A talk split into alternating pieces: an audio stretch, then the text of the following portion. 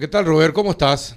Hola, Carlos. Hola, Rafael. Y entiendo que está Adela también. ¿Qué Sí, tal. Robert? ¿Qué tal? ¿Cómo está, estás? Robert? Un abrazo. Bien, Bien. bien, bien, bien. Bueno. A las órdenes de ustedes. Bueno, eh, ¿qué- ¿cuál es tu opinión sobre lo que hicieron los ministros de la Corte Suprema de Justicia, que ya quedan hasta los 75 años eh, a partir de ahora?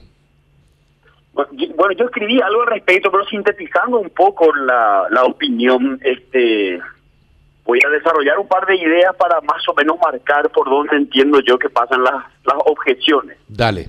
Quiero arrancar, Carlos, si me permitís, en primer término, eh, sobre todo para tratar de, de- de ser proactivo en el, en el intercambio crítico, destacando que existen clarísimamente diferencias objetivas, subjetivas, diferencias subjetivas, perdón, diferencias de gestión, diferencias de moral eh, y de, comportamiento histórico entre un Eugenio Jiménez, Alberto Martínez Simón, Carolina Llanes y otros integrantes de la Corte Suprema de Justicia que hoy ya no están, ¿verdad? Nefastos personeros que este claramente estaban jugando otro partido.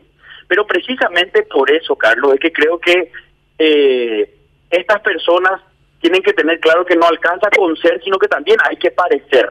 Por eso mismo es que, por esas diferencias que marcaba, ellos tienen que hacer un esfuerzo por distanciarse de las prácticas viciadas en las que incurren habitualmente eh, lo- la- las clases dirigentes en general en cualquiera de los tres poderes, y na- naturalmente salvando siempre las honrosas excepciones. Y así es que, dando mi opinión, yo creo que si bien tienen cómo justificar lo actuado, esa justificación se da precisamente debido al juego perverso de autogenerarse precedentes entre ellos mismos, es decir, se van votando entre ellos históricamente desde hace más de 20 años en nuestra corte para consolidar privilegios. Y eso es cuestionable por donde se mire. Eh, en primer lugar, porque existe un clarísimo conflicto de intereses entre los juzgadores. En segundo término, por el manejo poco transparente que le dan a este tipo de decisiones. Y finalmente, por el mensaje político que proyectan a la ciudadanía, ¿verdad? Eh, lejos de ganar credibilidad o de construir confianza, estos son los.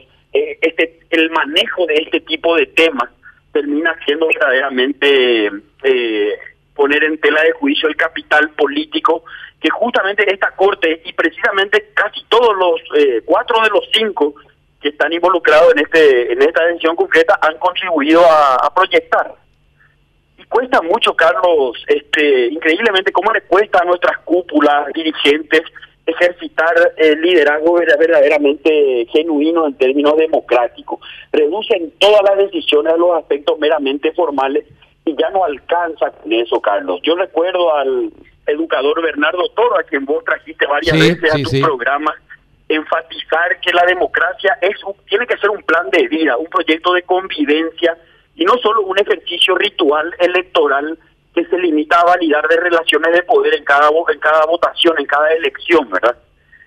Y bueno, esa es un poco la reflexión. Hay mucho más que se puede decir, Carlos. Yo sé que estamos medio sobre el tiempo, pero Sí, pero a ver, una cosa, Robert. eh, el tema, a mí, a mí me llama la atención una cosa. Cuando, cuando un presidente se eterniza en el cargo, es un dictador, así es. ¿verdad? Sí, claro. Claramente. Y- y bueno, No, a ver, y- en cuando- y cuando- y jueces- sistema- eh, Per- perdón, y cuando jueces, interpretando la constitución, de acuerdo a sus intereses personales, se Exacto. eternizan hasta los 75 años, ¿cómo se llama? Claro, eh, es que no terminamos de entender que en qué consiste la república, a qué apunta el sistema republicano, a, a convertirse en un antídoto contra toda forma de poder concentrado. Y en ese sentido es intolerable no solamente la concentración de poder, sino la perpetuación de cualquier forma de poder Claro. público. Y entonces acá están manejando falacias, como por ejemplo confundir inamovilidad, un ideal necesario y por el que hay que eh, hay que pelear para que la para que la corte tenga esa garantía, los jueces en general, mejor dicho, con vitaliciado, ¿verdad? Y entonces hay que desmontar estas falacias porque inamovilidad no no es igual a vitaliciado.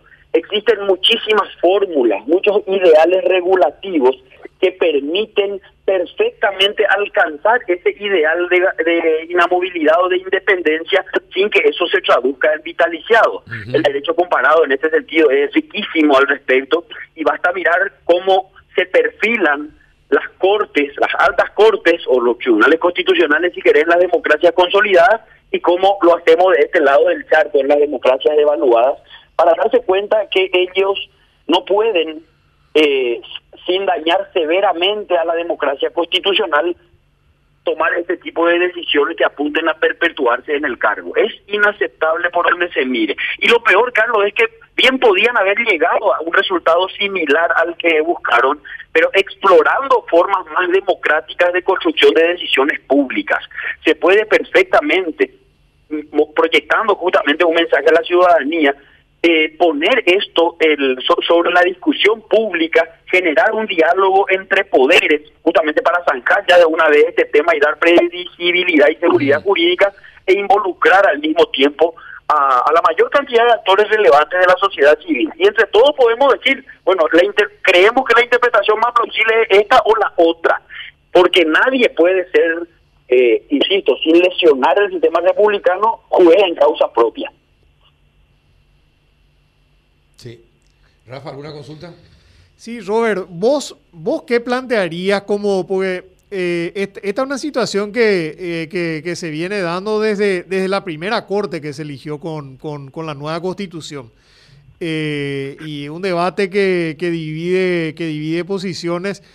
Eh, así que estoy de acuerdo contigo cuando señalas que, que bueno, eh, tiene que haber un, debate constitucional y con participación también eh, de los distintos actores sobre este tema.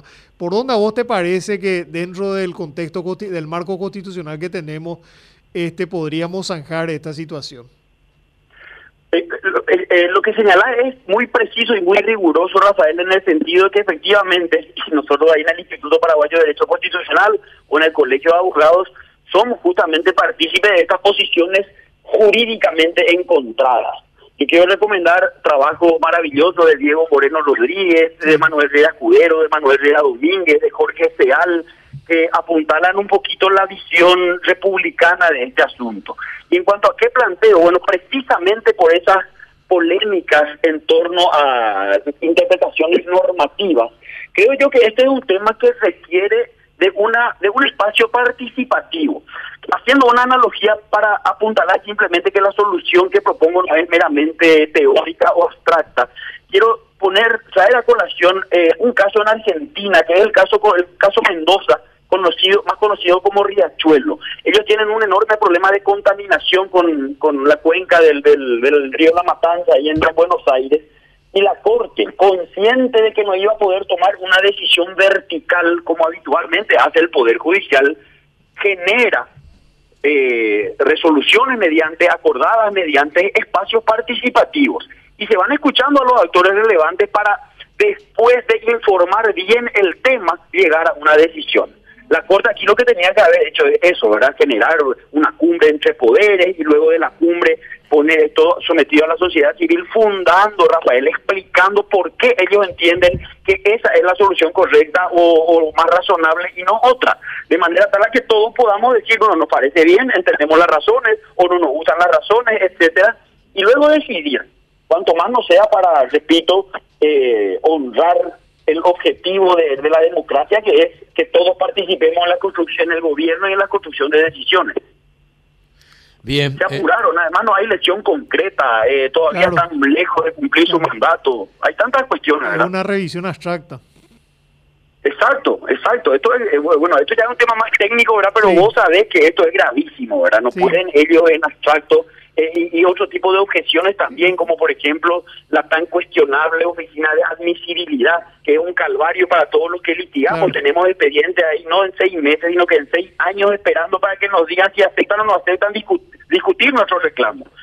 Y, ellos, en, eh, con, la velocidad de un rayo, eh, repito, sortean esos filtros que constituyen privilegios, claramente. Pueden sortear los filtros porque son privilegiados, a diferencia de nosotros los ciudadanos a pie que estamos mendigando el acceso a la justicia. Bien, eh, Robert, te agradecemos muchísimo el tiempo, que lastimosamente se nos va el tiempo, estamos ya cerrando, te, despedimos a vos y ya nos vamos también acá. Así que muchísimas gracias por la explicación. Muchas gracias. El agradecido soy yo, siempre a las órdenes, un saludo a los tres.